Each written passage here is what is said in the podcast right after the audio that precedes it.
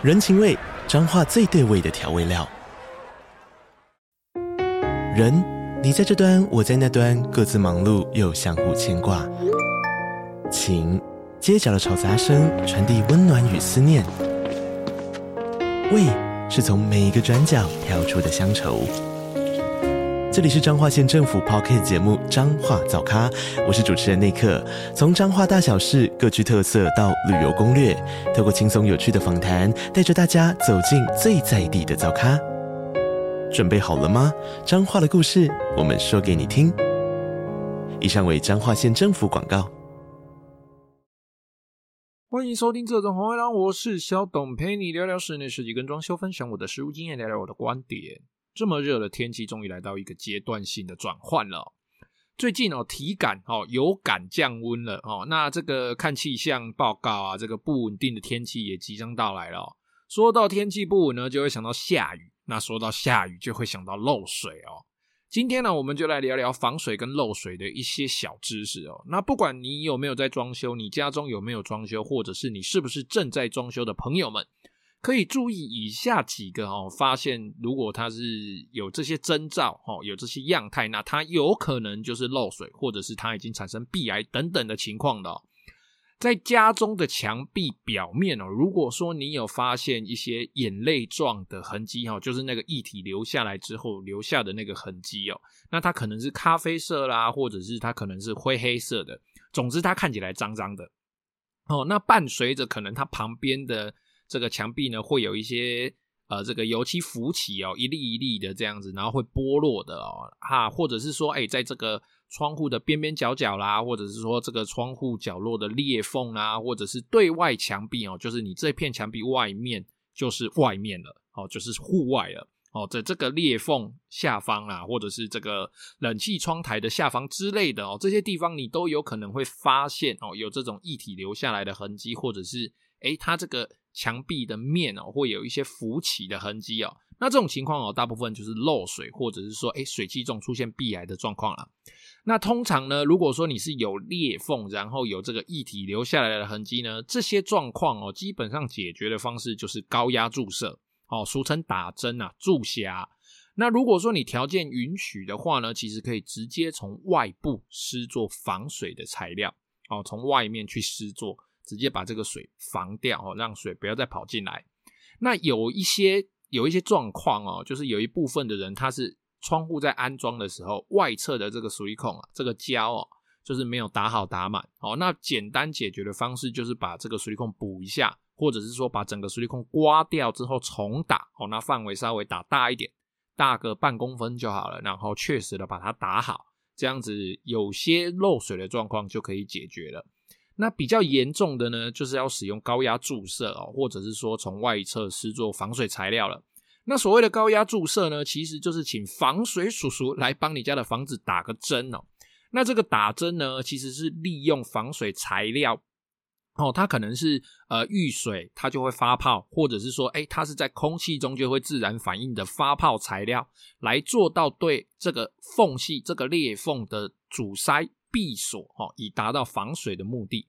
那所谓的这个防水材料，这个遇水的防水材料啊，顾名思义，就是它要遇到水或者是湿气呢，它才会产生比较剧烈的化学反应。好，那这种材料呢，它可以在雨后哦发现有漏水的时候施作，或者是诶你这个地方常年都湿湿的，那它可以在这个时候施作。这个时候呢，裂缝内还会残还会残留一些水啦，或者是水汽都还存在哦。那你在施工注射之后呢，这种材料啊，它就会除了就跟随这个高压力被推进去这个裂缝以内哦，它本身的这个化学性质的关系哦，因为它遇水会发嘛，哈，会整个发泡起来，它本身的这个字体哦，它会沿着有水的地方哦，一直前进，一直做反应哦。讲的简单一点哦。这个材料呢，它会追着水跑，哦，它会沿着水这样一直反应过去。于是哦，你这个主要裂缝的部分也好，或者是你这个裂缝内的分支哦，可能裂缝不会只裂一条嘛，哦，它可能在你的水泥里面会有其他大大小小的裂缝，哦，那这些裂缝的分支也好，就通通会被这种呃会追着水跑的这种材料把它填满，哦，那你就可以达到阻挡漏水的目的了。那另外一种啊，这个空气反应型的哦，就是它遇到空气就会自然反应的这个材料呢，它就是在我们高压注射之后，我们高压会注射哦，用很高的压力把这个材料打进墙壁里面的裂缝，它直接哈过一段时间，它自己就会膨胀，就会发泡。那空间有多少哦？就是它那个发泡能够发多大？旁边哪里有缝，它就会发多大哦，直到整个空间都被塞满之后呢，诶，这个水汽一样可以达到无法侵入的这个效果哦。这两种材料其实没有说一定好或一定坏，主要是适用的地方不一样。有些裂缝它就是一直有水哦，所以你就是必须使用这个遇水型的。那有些地方呢，就是觉得诶，轻微漏水而已，可能打个一两支针试试看，诶，说不定就可以解决了，那就会使用这个空气反应型的。那如果说你家的状况并不是单纯打打针就能够结束的呢，哦，那就是要从外侧去施作防水材料了。那这部分的细节又更多了哦。从外侧的这个不管是地面或是墙面，哦，它这个表面能不能够拆掉啦，或者是说，诶，它这个表面是粉光面，哦，就是我们一般水泥的面，或者是说它是贴瓷砖的表面。那这个瓷砖本身有没有接着不良，或者是这个粉光面有没有接着不良，或者是它是我们那种传统的公寓顶楼那种隔热砖的话，哦，那它有没有接着不良，有没有裂缝哦，俗称的膨供，好，这些东西我们通通都要观察，通通都要考虑。再者就是我们这个楼层，如果是墙壁的话，哦，这个楼层它大概有多高？今天三楼、四楼、五楼，哦，勉强都还可以搭鹰架。那如果今天是十几楼、十二楼、十五楼，甚至现在有一些二十几楼的高楼，那这些要怎么去施作？如果需要拆除的话，该怎么做？这些通通都是要考量的因素哦。那有一些表面哦，它其实可以不用完全打除哦，甚至不用打除，只要在表面稍作清洁之后呢，就可以上我们这个防水的这个界面接着剂。那这个界面接着剂呀，哦，它除了是用来当成哦，就是我们要做的这个防水材料跟原来的这个表面的粘着剂之外呢，有些界面接着剂哦，它本身就有一定的防水跟填缝的效果，可以在某种程度上哦，成为第二道防水层的意思啦。那如果说遇到表面不良啊，就是它会粉粉的啦，哈，或者是说，哎，这个瓷砖哦，它接着不良膨共了，或或者是脱落。这样子啊，就非常有可能要把整个表面打掉重做了。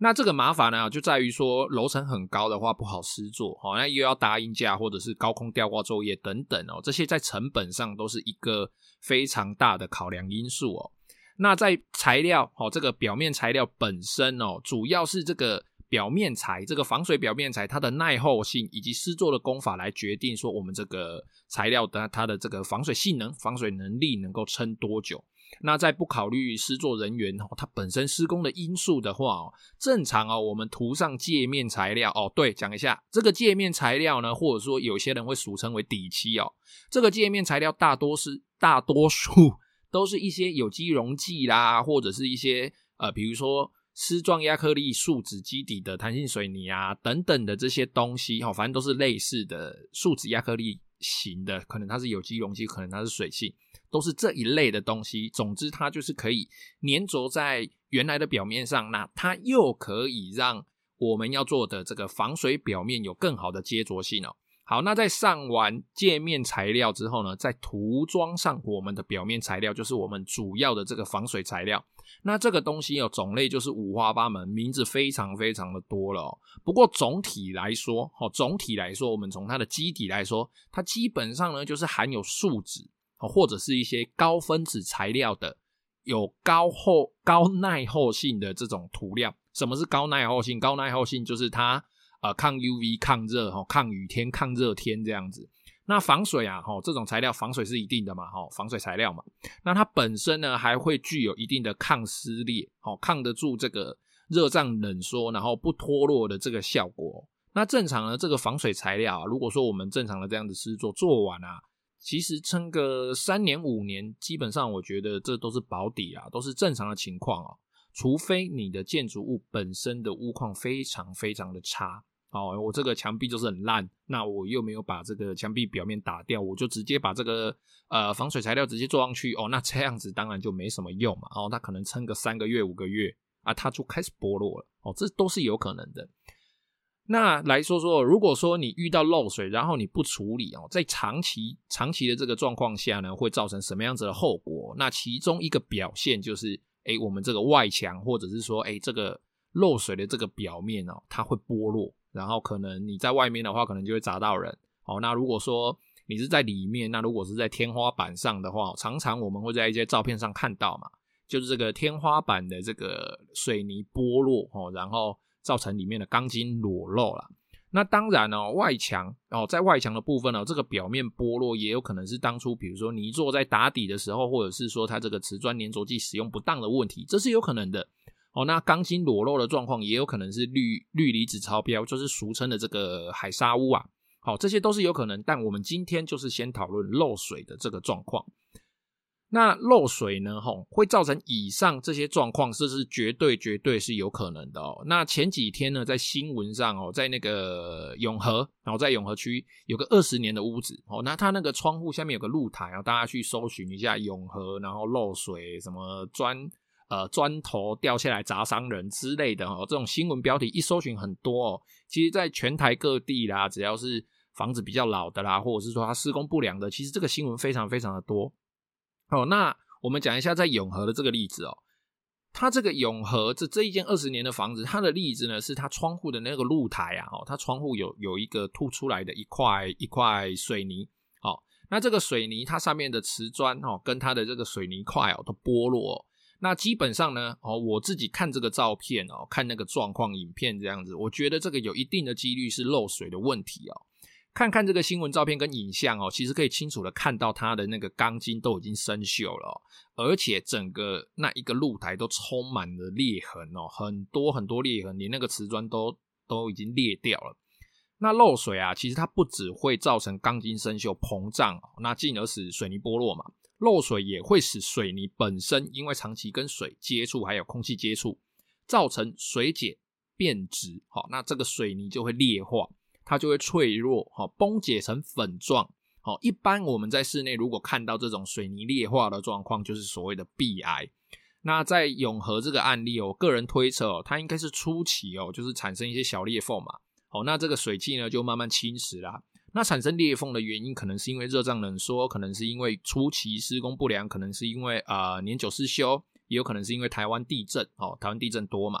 哦，那这产生这个裂缝之后呢，水汽就慢慢的侵入。那内部水泥的内部呢，就开始慢慢慢慢的裂化。那因为外侧有瓷砖贴起来哦，瓷砖本身不会裂化，它是陶瓷嘛。那你看它那个填缝机又是黑色的，即便是有裂痕哦，在这么远这么高的地方，其实也看不出来。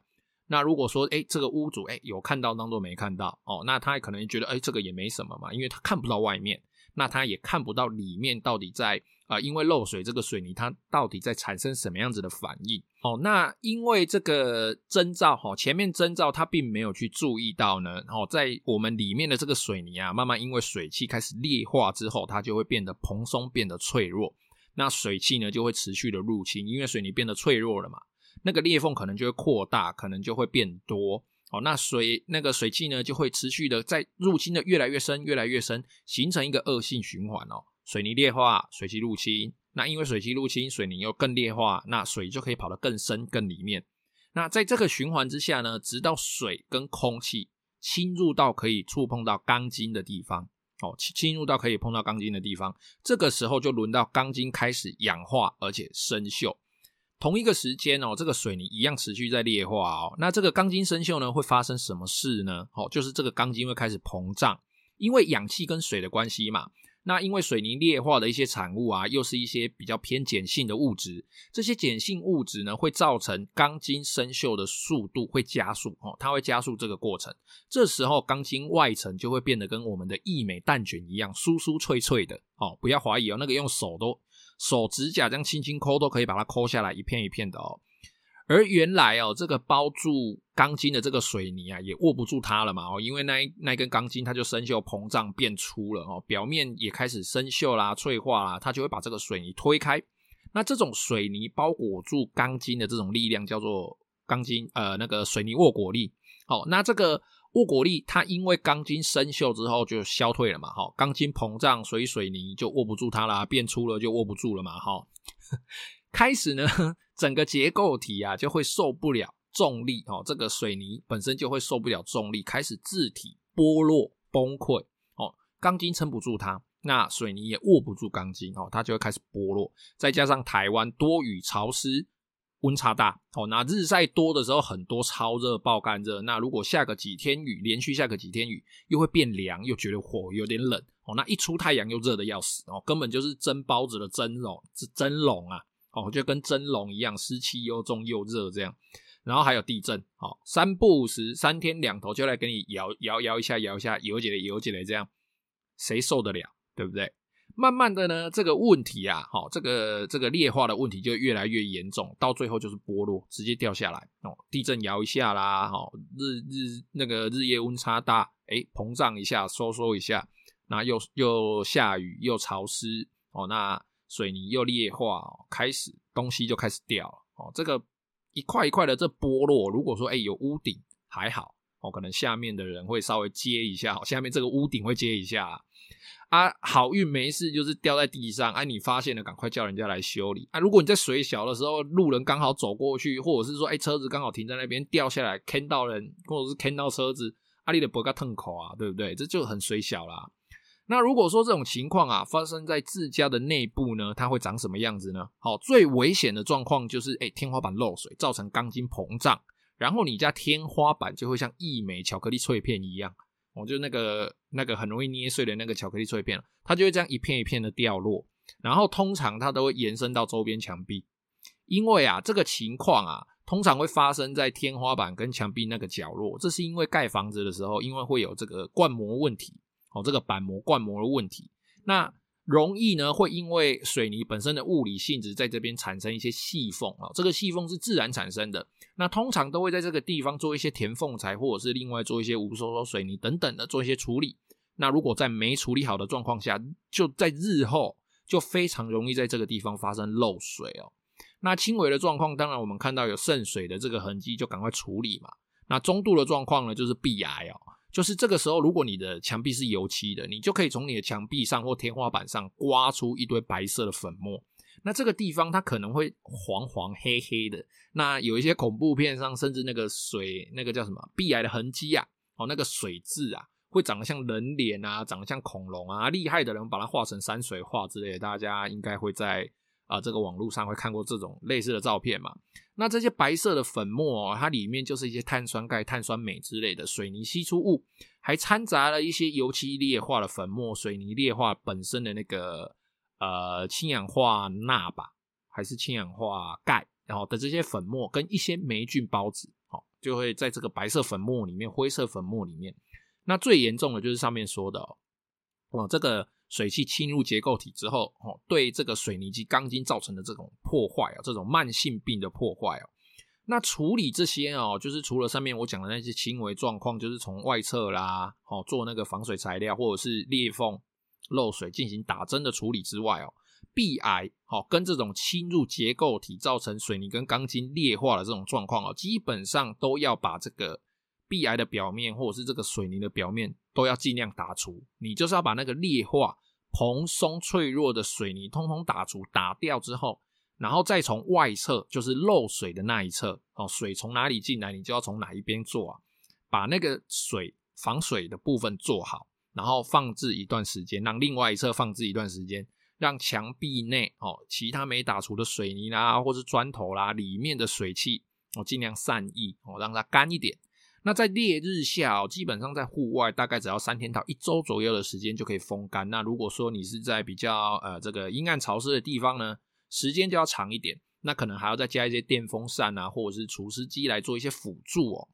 那在这个墙面干燥之后，我们再从内部哦重新进行泥作的打底，以及表面的粉光或是贴瓷砖等等之类的加工程序。基本上只要你的外侧哦，就是漏水的那一侧的防水有做好。基本上壁癌就不会再复发哦，照这个步骤做，基本上就不会再复发。如果复发的话，就要么就是外侧防水没做好，要么就是还有其他地方在漏水。那如果说真的、真的、真的没有办法从外侧进行防水处理哦，真的没有办法从外侧进行防水处理的话，那最下侧哦，最下侧就是从内侧使用负压型的防水材料。但是负压型的防水材料只能够保护在保护到这个防水材料以内的这些材料。好，那你防水材料之外的这个负压型防水材料之外的这个结构啊，仍然会受到水汽的侵蚀哦。负压防水材料它只是保证说，哎，这个防水层以内哦，我新做的这个防水层以内的东西不会受到水汽的侵扰，以外它还是有可能会受风吹雨打，进而造成这个水汽的入侵哦。那如果说你是钢筋受到伤害的这个情况哦，一般就是尽量剔除一样，剔除劣化的水泥。吐吐诶，打一打哦，尽量把它打干净，并且哦，确实清除钢筋表面的这个锈化层哦，尽量把它用钢刷啦，或者是一些打磨的器具，尽量把它清干净，清到没有生锈的地方。之后呢，使用含锌哦，就是金属的那个锌，镁锌同盟的那个锌，吃鹅啊里面会有的那个锌哦，确实 确实清除防锈层之后，使用含锌层。啊，不，使用含锌基底的这个防锈漆来喷涂于这个钢筋的表面上哦，就是达到一个防防锈的效果哦，一个新的表面防锈的这个效果，或是使用环氧树脂工法哦，它可能会贴一些呃玻璃纤维，或者是使用环氧树脂来包裹这个这个这个钢筋哦，这个水泥表面这样，然后再使用无收缩高强度水泥进行修补哦，大概处理的方式就是这样哦。那有一些更严重的，可能要对。呃，建筑物本身进行一些结构上的补强，钢筋啊、HB 啊，可能都要搬出来哦。哦，